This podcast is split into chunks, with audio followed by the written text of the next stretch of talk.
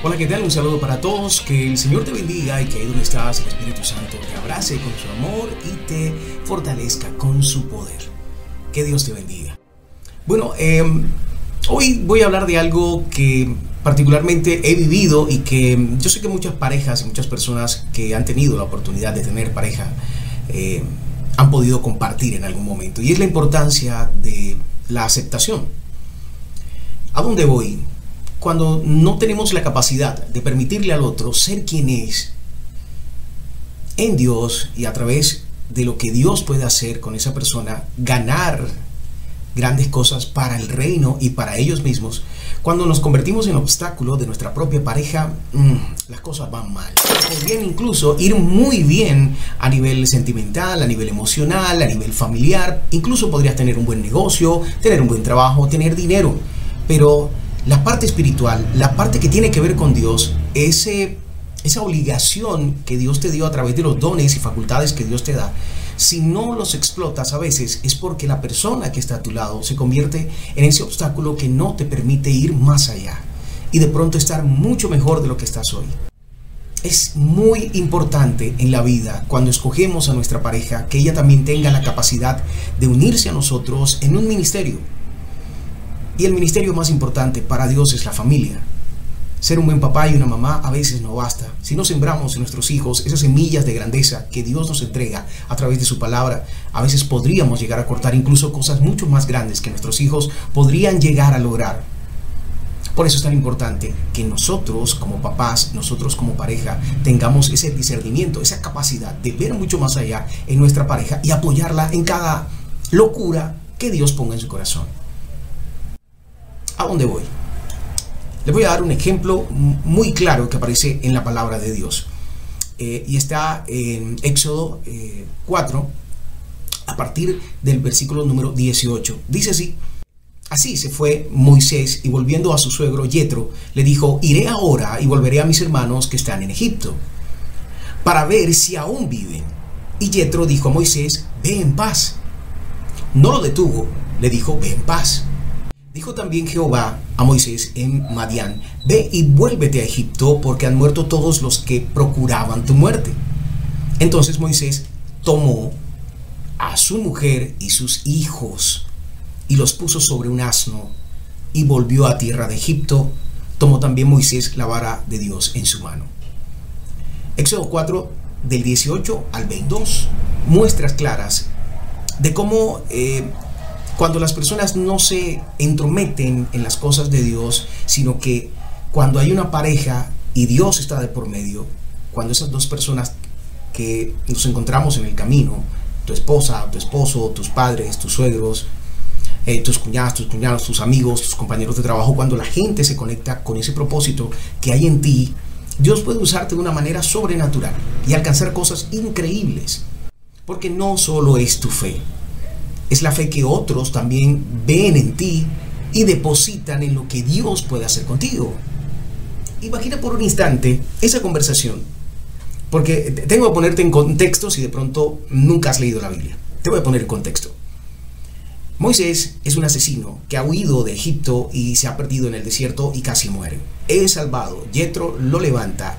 En manos de Yetro está el destino de Moisés porque no solo lo salva, sino que le entrega a una esposa esa mujer maravillosa, hermosa y espectacular que Moisés eh, durante mucho tiempo eh, mantiene como su esposa.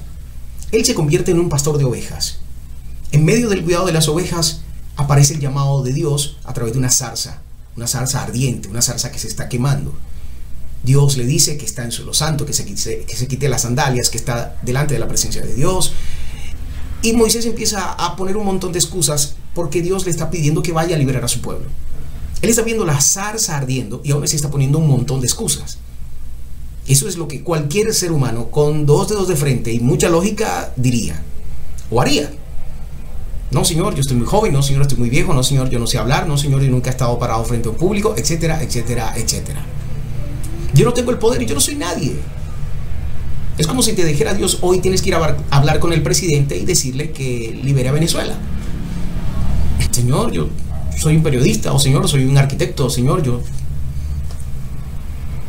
Pero si Dios te da una palabra también te da la herramienta. En este caso le dio muchas herramientas para que él no solo lograra convencer al pueblo de Dios de que iba a ser liberado, sino que convenciera al faraón y a toda su corte de que tenía que soltar al pueblo de Dios. Pero ya eso es eh, más adelante. La conversación de la cual te quiero hablar es la conversación que él tiene con ella, que esa conversación nunca eh, aparece en la Biblia.